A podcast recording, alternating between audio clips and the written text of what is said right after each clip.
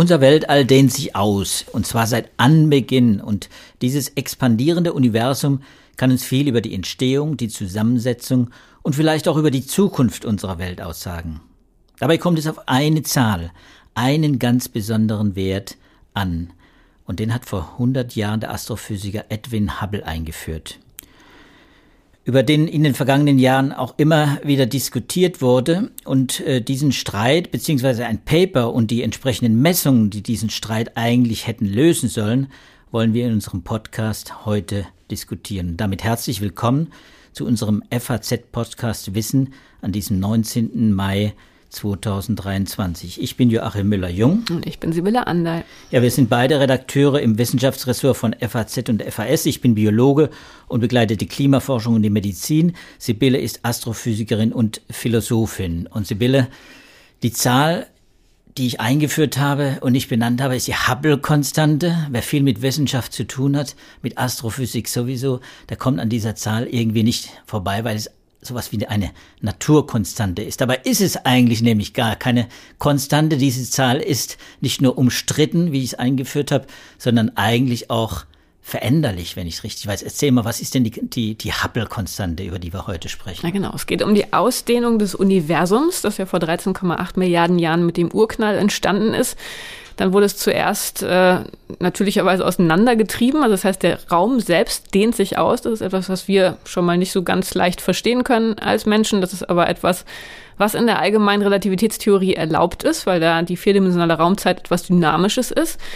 Also das Universum dehnt sich aus ähm, und man geht davon aus, oder man ist früher davon ausgegangen, dass diese Ausdehnung sich irgendwann umkehren müsste, dass irgendwann die Gravitation der Materie im Universum überhand nimmt und das Ganze wieder ineinander zusammenfällt.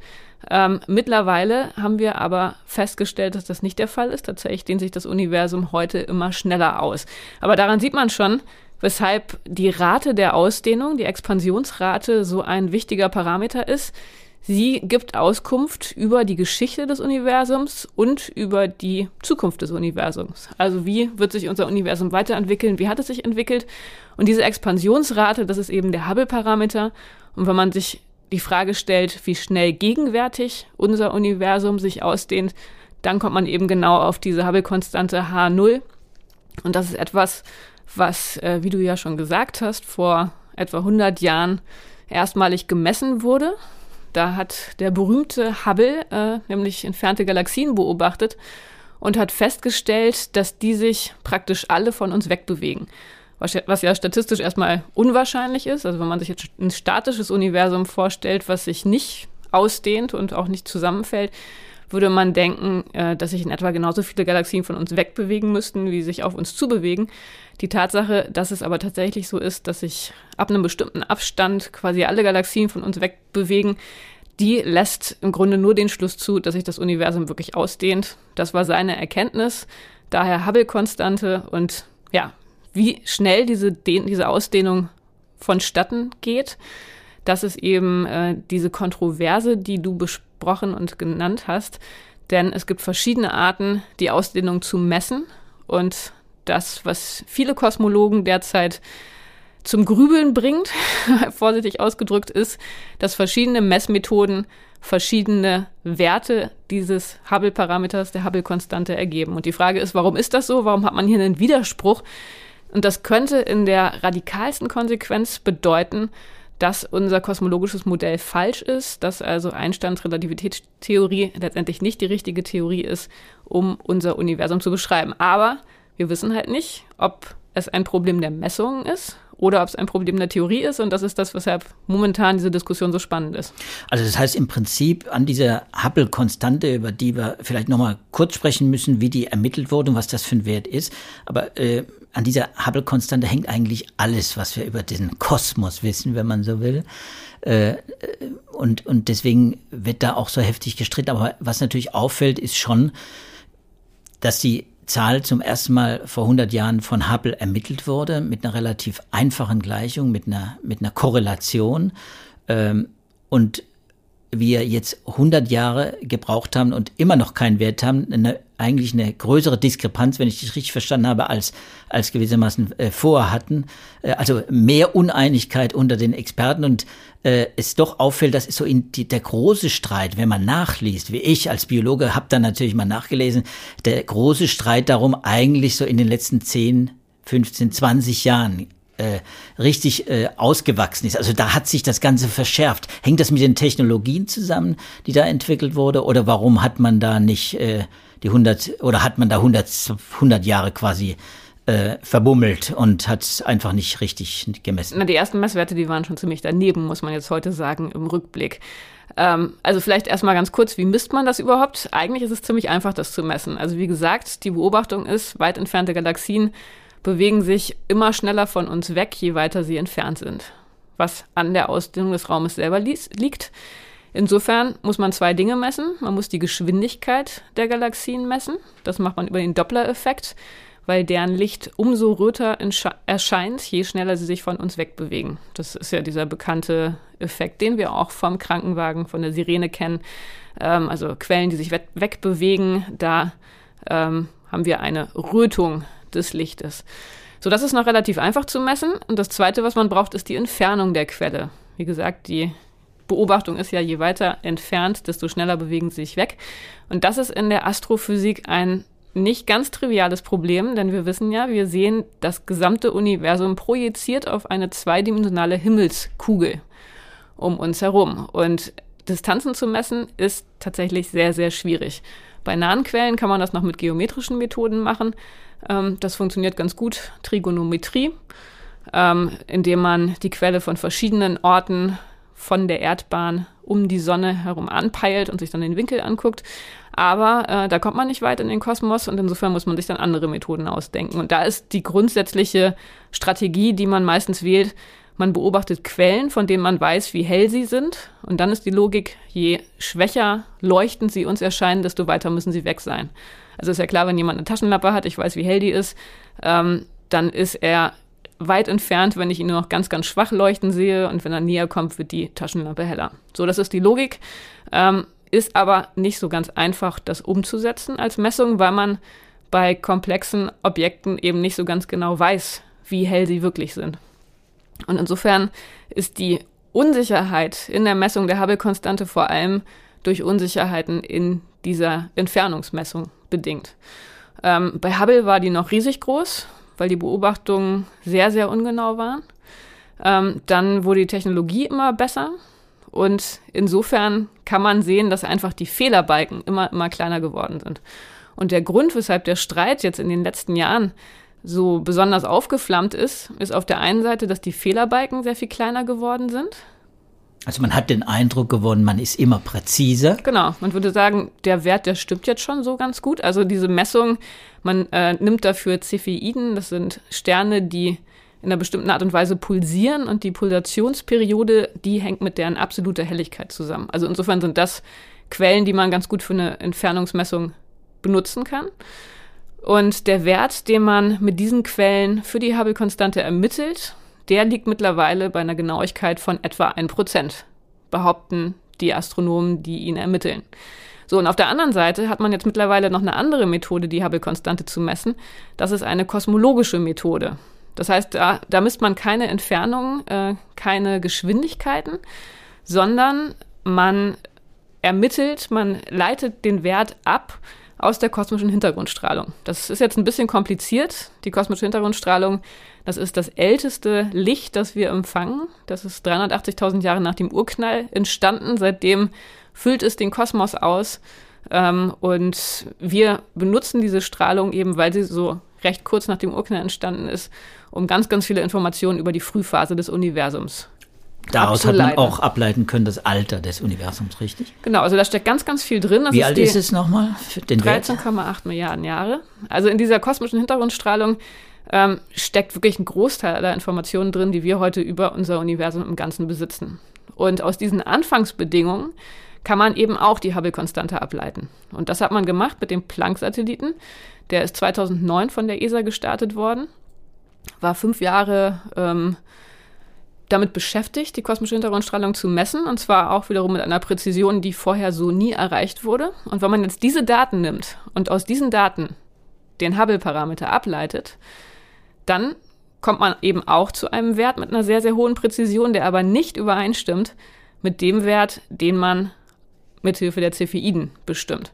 Das heißt, man hat zwei Werte, beide behaupten, sie sind sehr genau, aber sie stimmen nicht überein. Und das ist der Kern der aktuellen Kontroverse, dass man nicht weiß, ähm, ist jetzt eine von beiden Messungen vielleicht falsch oder ähm, verstehen wir da irgendwas ganz grundsätzlich nicht. Und weil man ja sowieso an vielen Stellen ein bisschen unglücklich ist mit dem kosmologischen Standardmodell. Wir erinnern uns, äh, wir verstehen nur fünf Prozent dessen, was sich im Universum befindet. Der Rest ist dunkle Energie und dunkle Materie. Das ist ja so ein bisschen ein ähm, ja, frustrierender Befund der aktuellen Kosmologie.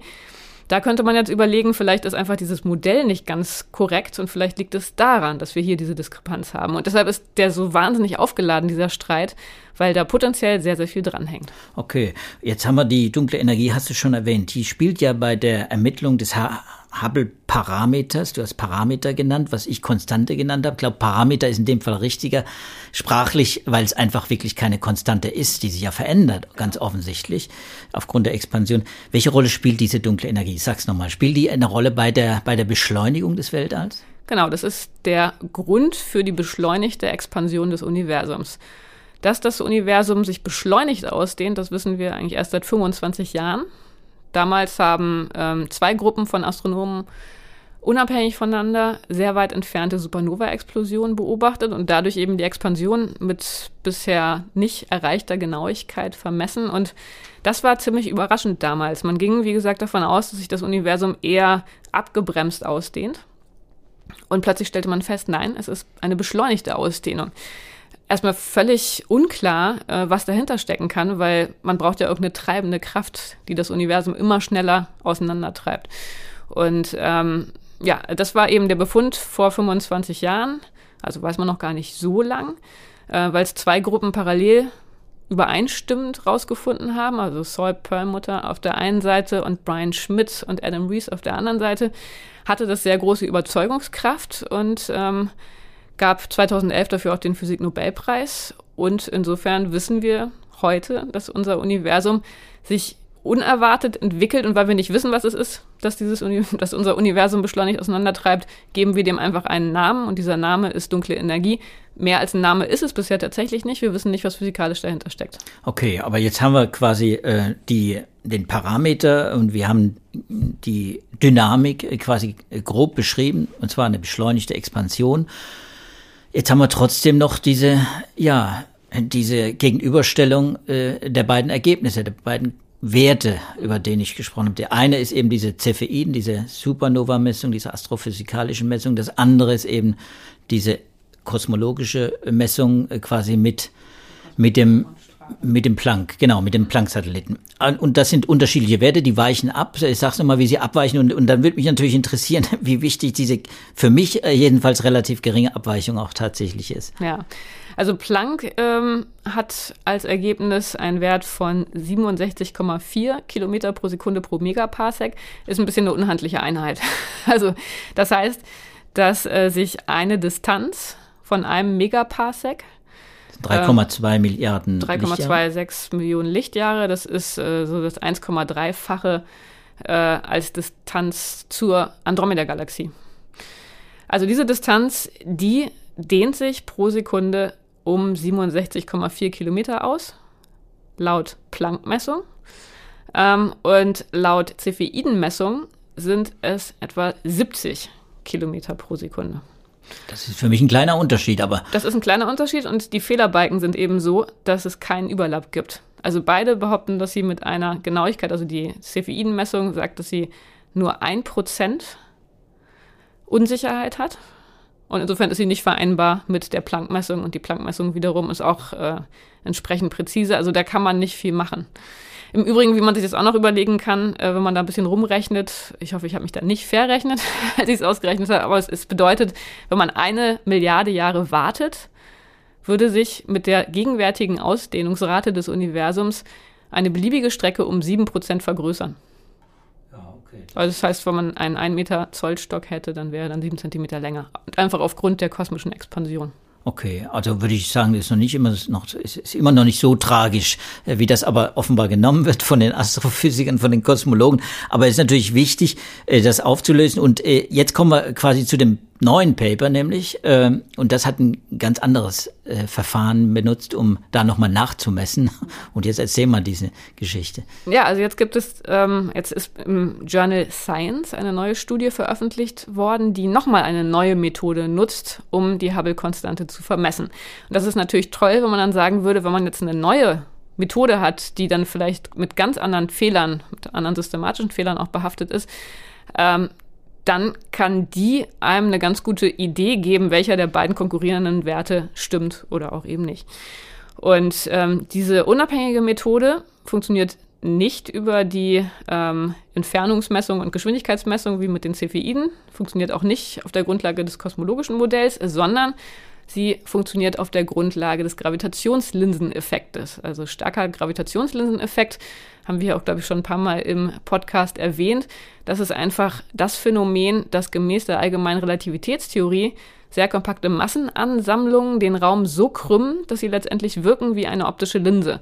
Und wenn man eine Hintergrundquelle hat, die sich hinter diesem, dieser Masse äh, befindet, dann wird das Licht von dieser Hintergrundquelle um diese Masse herum gebogen und man sieht sie mehrfach. Also auf der einen Seite hat man mehrfach Bilder und äh, man hat auch eine zeitliche Verzögerung. Dadurch, dass das Licht verschiedene Wege nimmt, kommt es zu verschiedenen Zeiten an.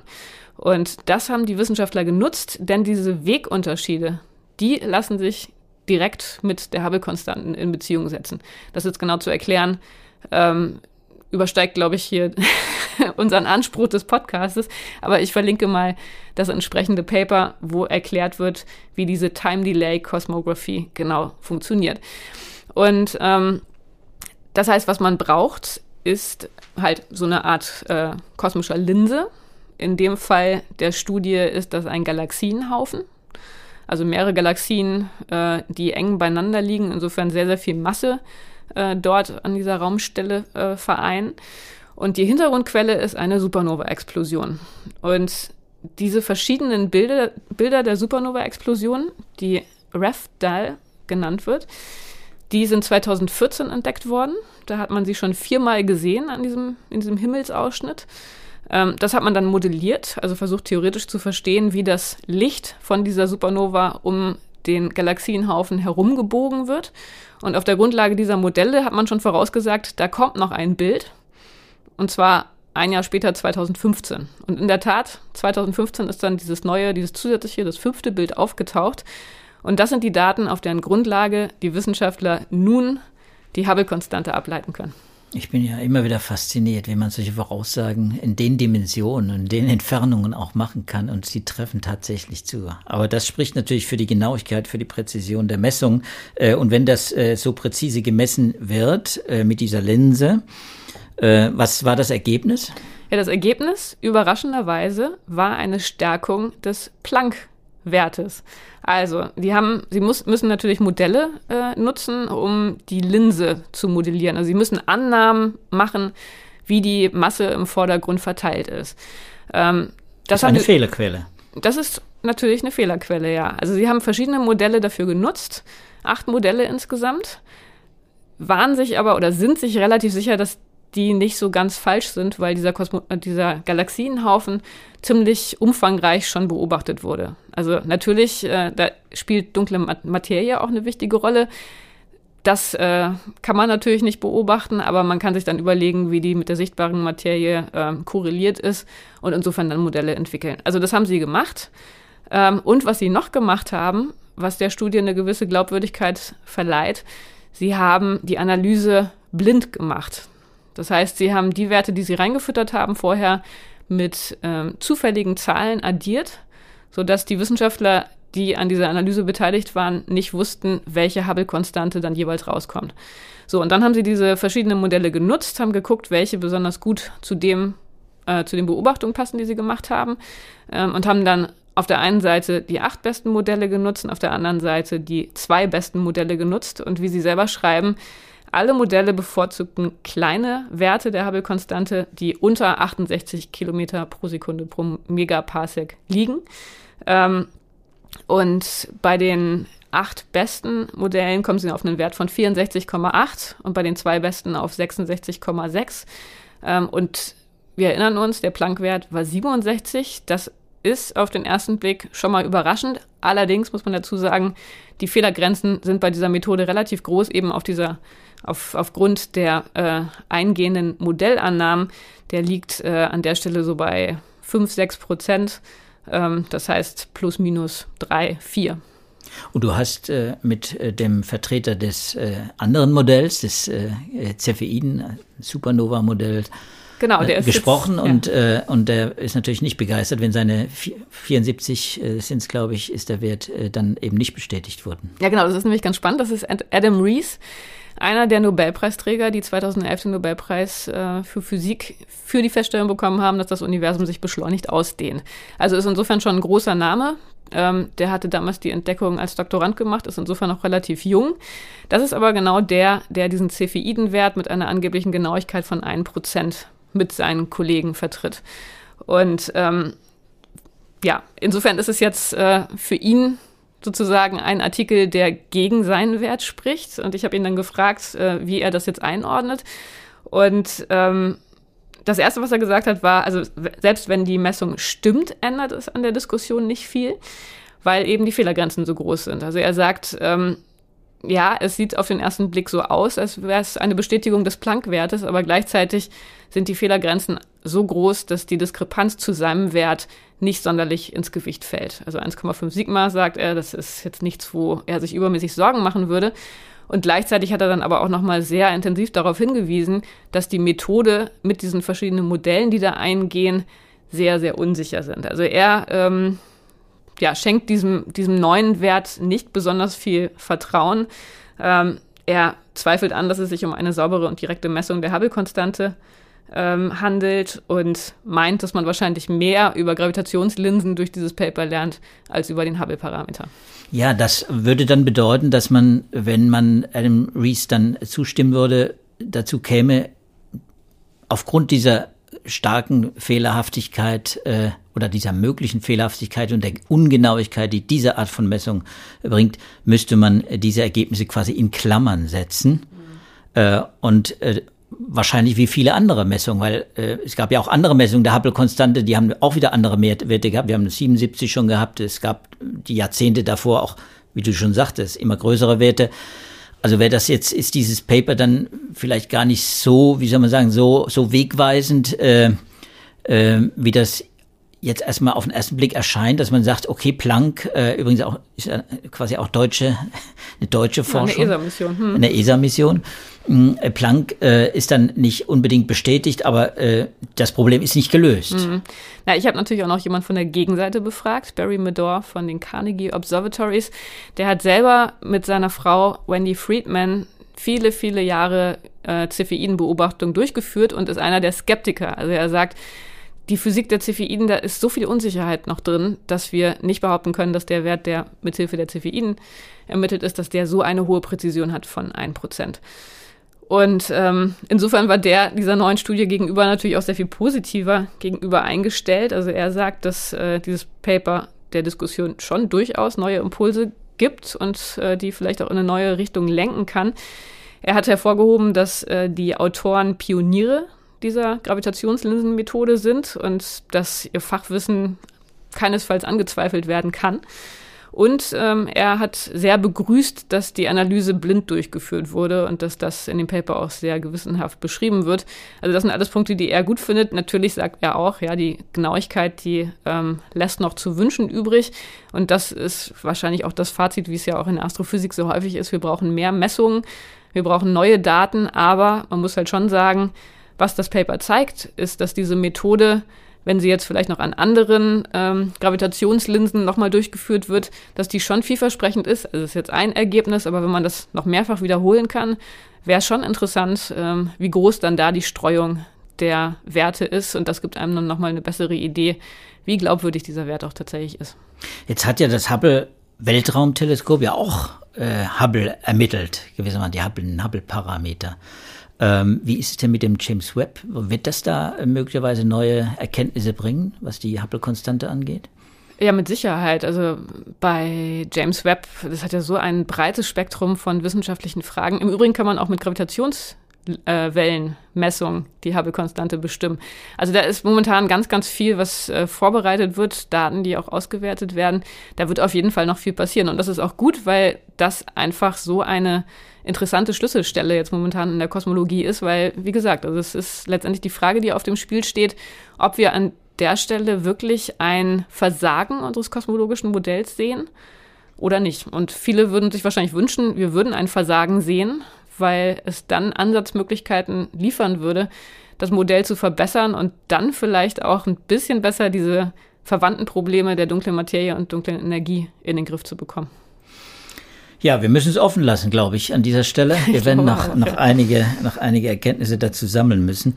Also Sibylle, ich glaube, äh, wenn du nicht noch eine abschließende Bemerkung hast, äh, deine eigene Einschätzung, wie ist, wie ist deine Voraussage, astrophysikalische Voraussagen habe ich gerade eben gelobt, äh, sind ja erstaunlich präzise. Wie ist ja. deine Voraussage für die nächsten Jahre? Wann wird Hubble gelöst? Oh, das ist wirklich eine schwierige Frage, aber ich glaube, an der Stelle bin ich äh, schon auch mit auf der Seite von Barry Medor in dem Sinne, dass diese, diese Entfernungsmessungen einfach wahnsinnig schwierig sind. Und da ähm, sind die Erwartungen jetzt vor allem jetzt gar nicht mal so sehr auf James Webb, sondern als nächstes auf dem Gaia-Satelliten, wiederum der ESA, äh, weil das ja ein äh, Satellit ist, eine Mission, die Distanzen in unserer Galaxie mit extremer Genauigkeit vermessen kann und dadurch dann die kosmische Distanzleiter, wie man sie nennt, also so diese Methode, mit den Distanzen immer weiter ins All hinauszukommen, die immer präziser zu bestimmen, dem ein sehr, sehr ähm, gutes Fundament liefern wird. Und das wird wahrscheinlich äh, dann auch nochmal neue Erkenntnisse bringen. Aber ich finde es einfach unglaublich spannend und äh, bin gespannt, wie es weitergeht. Ja, ich finde es geradezu einen astrophysikalischen Krimi. Aber ähm, ich habe mich gerne da eingelesen und äh, wir haben die Links äh, zu diesen äh, Papern natürlich äh, in unseren Shownotes äh, verlinkt und äh, laden da jeden ein, mal nachzulesen. Das ist ein zweites Paper, äh, das du da äh, schon auch mir genau, gezeigt das hast. Grundlagenpaper. Das Grundlagenpaper, das du schon erwähnt hast, das ist sehr lesenswert. Ich muss mich noch entschuldigen bei allen Bienenliebhabern, die uns zuhören. Dann im letzten Podcast hatten wir angekündigt, dass wir in dieser Woche über Bienen reden würden. Da gibt es auch spannende Neuigkeiten, aber ich muss gestehen, dass mich meine Begeisterung für die Hubble-Konstante jetzt in dieser Woche von den Bienen hinweggetragen hat, wenn man das so sagen kann. Ich hoffe, um Nachsehen und die Bienen fliegen uns ja vielleicht auch nicht weg. Die fliegen uns nicht weg. Bei nächster Gelegenheit werden wir uns auch Bienen, Hummeln, Wildbienen und Wildwespen und was auch immer da an interessanten äh, Hautflüglern bei uns noch unterwegs ist, dann auch beschäftigen. Ja, im Zusammenhang mit dem Thema Artenschutz ist das natürlich auch für mich immer wieder ein Thema und wenn du es nicht vorschlägst, werde ich es beim nächsten Mal vorschlagen. So, ich würde sagen, das war unser heutiger Podcast FAZ Wissen und wir freuen uns natürlich, wenn Sie Anregungen haben, wenn Sie Fragen oder Kommentare dazu liefern wollen, dann schreiben Sie uns einfach unter dem Stichwort Podcast an wissenschaft.faz.de. Und wenn Ihnen die Folge gefallen hat und wenn Sie die nächsten Folgen auch nicht verpassen wollen, dann können Sie uns natürlich abonnieren, wie alle anderen Podcasts auch. Ja, das war es für diesmal. Wir verabschieden uns und hoffen, dass Sie auch beim nächsten Mal wieder mit dabei sind und zuhören. Ich sage Tschüss. Ich auch. Tschüss.